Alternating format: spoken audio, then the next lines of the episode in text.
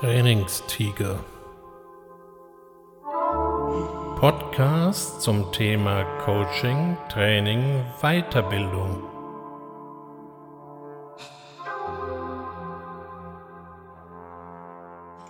Herzlich willkommen zur neuen Ausgabe des Trainingstigers. Heute geht es um das schöne Thema der Präsentation und welche Bedeutung sie eigentlich im Training hat.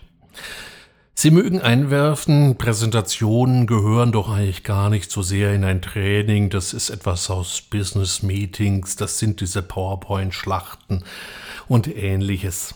Naja, ganz so sehe ich es nicht. Präsentationen sind schon auch in einem Training ein wesentlicher Anteil. Sei es, um die Leute für das Thema erstmal abzuholen, sei es um ein paar Grundlagen nochmal in Erinnerung zu rufen, sei es um überhaupt den ganzen Rahmen eines Trainings darzulegen, nutze ich gern das Mittel der Präsentation.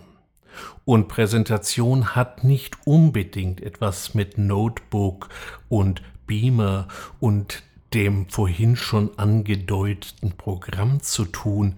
Das mag uns vielleicht das ein oder andere Softwareunternehmen immer wieder gerne einreden, aber Präsentation geht auch völlig analog und ohne wild gewordene Animationen. Die Frage, die natürlich über allem steht, ist, was macht eigentlich eine gute Präsentation aus?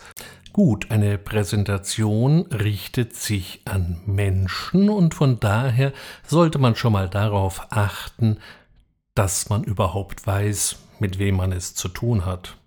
Das heißt, drei Fragen sind im Anfang schon sehr hilfreich, wenn man sie beantworten kann.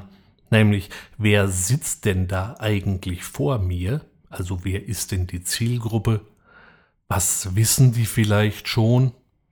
Und vor allem, was will ich eigentlich sagen? Darauf sollte man sich, bevor man sich auch nur mit irgendetwas Präsentablem beschäftigt, erstmal ein bisschen Zeit darauf verwenden. Denn häufig wird einfach so drauf los präsentiert, von wegen, ich weiß ja, was ich sagen will, und den anderen wird's da schon klar werden. Das nächste große Thema ist, wie man es aufbereitet.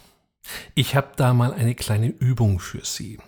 Nehmen Sie sich eine Präsentation, die Sie gerade zur Hand haben, ganz egal, ob die ausgedruckt in Papierform ist oder nur auf irgendeinem Bildschirm abzurufen ist. Und die blättern Sie jetzt bitte oder scrollen, je nachdem, welches Medium Sie bevorzugen. Diese blättern und scrollen Sie jetzt mal bitte ganz schnell durch. Und dann achten Sie darauf, was Sie dabei eigentlich wahrnehmen können. Also wenn Sie einmal so einen Papierstapel so Daumenkino-mäßig äh, durchlaufen lassen, was können Sie dann wirklich aufnehmen?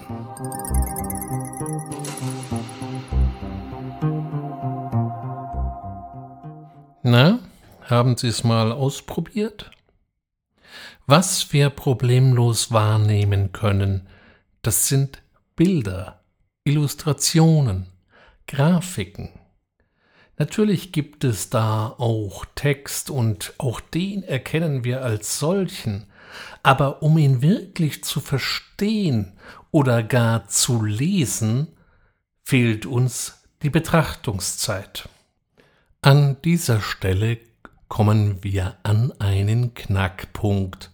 Viele Präsentationen enthalten vor allem eins Text. Überschriften, Unterüberschriften, Bullet Points und dann wieder Text. Dann gibt es noch ein paar Kommentare in Textform und wenn man Glück hat, dann vielleicht noch ein Bild oder eine Grafik aber die ist leider auch sehr textlastig geraten. Na und, denken Sie sich jetzt vielleicht, wo liegt das Problem? Meine Teilnehmer und meine Zuschauer können lesen. Das ist süß und ehrenvoll und ich will ja auch gar nichts dagegen sagen. Allerdings sind wir so rein biologisch gesehen immer noch die Typen aus der Höhle. Was sind da schon 40.000 Jahre? Da hat sich nicht viel verändert. Und die Typen aus der Höhle, die waren darauf ausgerichtet, schnell Bilder zu erkennen, weil wer damals im Freien sich aufhielt und plötzlich einen Säbelzahntiger sah, konnte sich absolut sicher sein, dass da keiner mit nem Poster rumläuft, sondern dass dieses Tier wahrscheinlich echt ist und sich darüber hinaus wahrscheinlich gerade überlegt, ob es den gewitzten Homo sapiens als nächsten Imbiss zu sich nehmen möchte.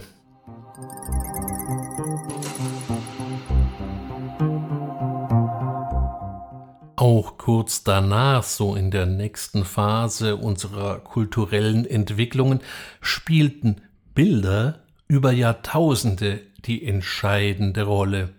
Wir staunen sie heute in diversen Höhlen an und bewundern die frühen Künstler.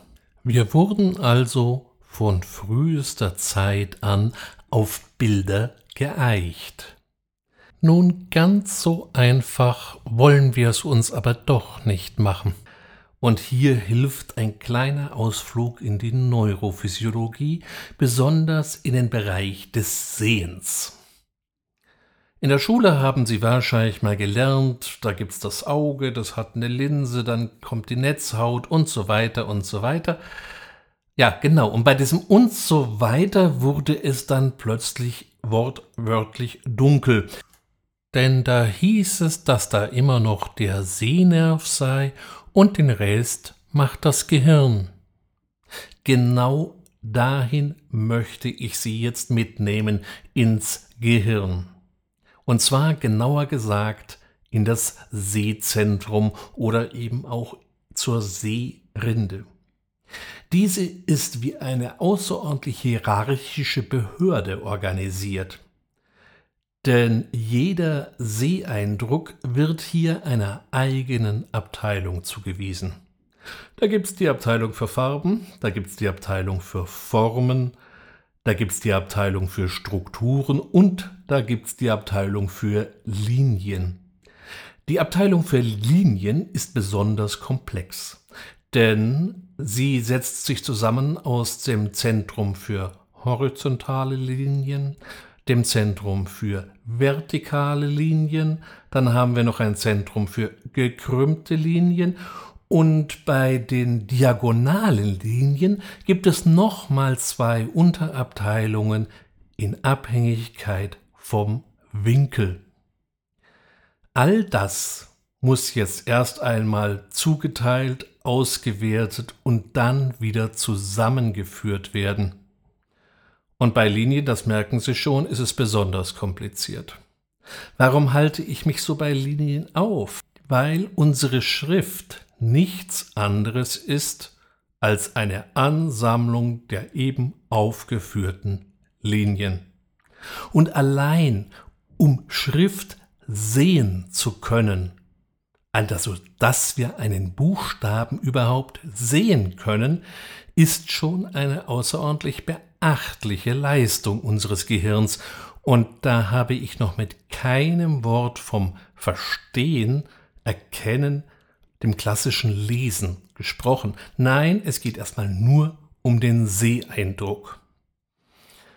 Mit diesen Erkenntnissen im Gepäck wundert es uns dann nicht, dass wenn wir vorhin unsere Scrollübung gemacht haben, dass dann eben Bilder wesentlich leichter und schneller angenommen und erkannt wurden als eben Text.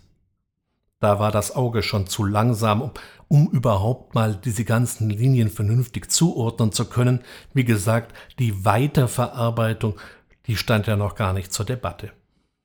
Sie sehen also, Text zu verarbeiten, zu erkennen, ist eine ziemlich happige Aufgabe. Das hat nichts mit Intelligenz zu tun. Wir können schon bei der reinen Physiologie sehen, wie anstrengend es ist, einen Text zu sehen. Umso mehr können wir die Leute schätzen, die lesen, die sich 1200 Seiten dicke Romane einfach mal so eben reinsaugen. Das ist echtes Gehirnjogging. Aber zurück zur Präsentation. Sie können alles machen, aber Sie können nicht gegen Ihre Biologie arbeiten. Wieso also diese Unmengen Text? Drehen Sie doch mal die Gewichtung um.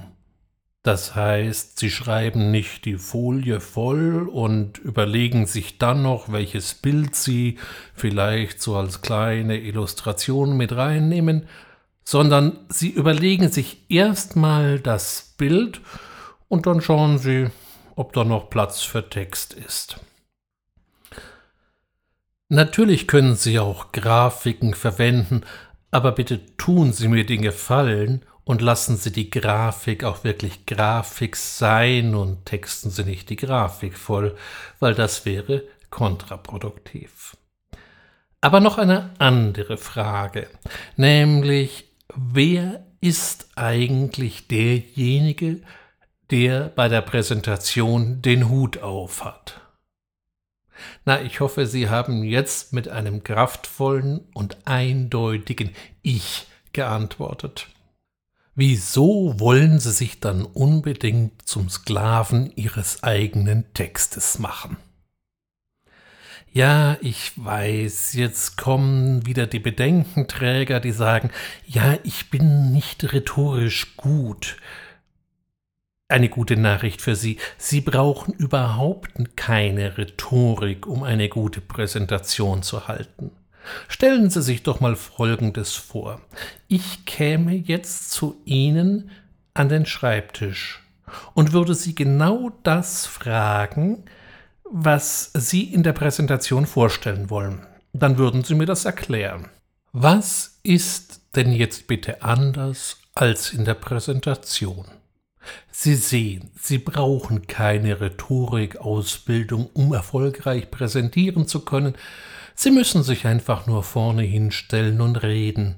Und wenn Ihnen das am Anfang etwas unheimlich vorkommt, dann nutzen Sie die Zeit für sich, Ihre Präsentation drei, viermal oder so oft Sie eben wollen, durchzusprechen, bevor Sie noch ein paar Textfolien machen.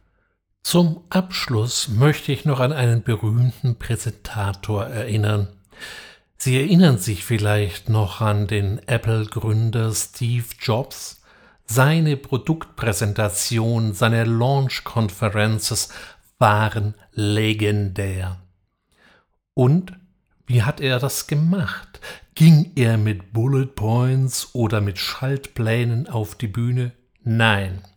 Er verwendete Bilder und maximal hatte er vielleicht noch das Gerät dabei, um das es ging, sei es iPad, iPhone oder die Älteren unter Ihnen mögen sich noch daran erinnern, an den iPod. Seine Präsentationen hatten etwas Religiöses an sich mit Steve Jobs als Erweckungsprediger. Soweit sollten Sie nicht immer gehen, denn es ist dann vielleicht auch dem Anlass nicht angemessen einen einfachen Jour fix zu einer scheinreligiösen Veranstaltung aufzublasen, kommt eventuell nur begrenzt gut an. Worauf ich raus will, er verwendete in erster Linie Bilder, auch im Hintergrund. Bilder, keine Daten, keine Texte, keine Bullet Points, keine Überschriften von Überschriften zu Überschriften. Das ist die Message, die ich Ihnen heute gern mit auf den Weg geben möchte. Denn Präsentationen stellen nicht nur den Präsentator vor teilweise gewaltige Herausforderungen, auch für den Rezipienten ist es nicht immer einfach. Aber das ist eine andere Geschichte und die werde ich in der nächsten Folge vom Trainingstiger mal auseinandernehmen. Bis dahin wünsche ich Ihnen eine gute Zeit und würde mich freuen, Sie bald wieder hier begrüßen zu dürfen. Ihr Ulrich Wössner.